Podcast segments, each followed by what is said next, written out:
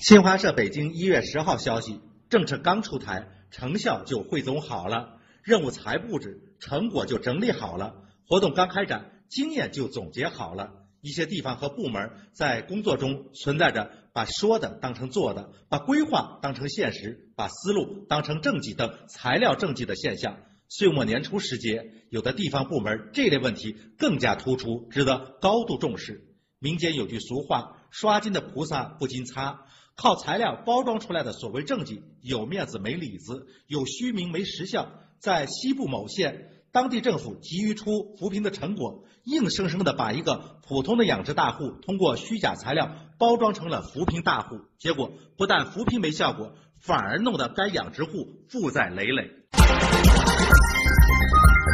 山峰说：“如果高尚只能成为高尚者的墓志铭，那么卑鄙当然就成了。”卑鄙者的通行证。真抓实干是要付出精力，拿出干劲，扑下身子，花费时间，是雪中送炭的辛勤工作；而浮在表面，则是玩弄文字游戏，人造一堆数据，注水一批材料，是锦上添花的表面文章。明明从时间上算还来不及有所成效，从常识上看还不到出成果的阶段，从逻辑上推断也看不出什么有价值的经验。但是为什么这些花拳绣腿就可以畅通无阻，而且还很有市场呢？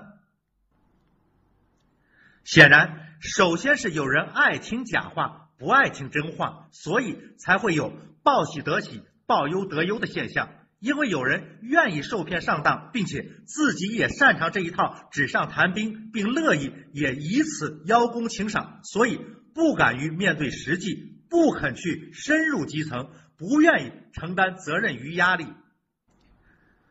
而现实中，擅长搞这一套虚张声势、明哲保身套路的人，还真就有的能全身而退，游刃有余。所以他们何乐而不为呢？所以。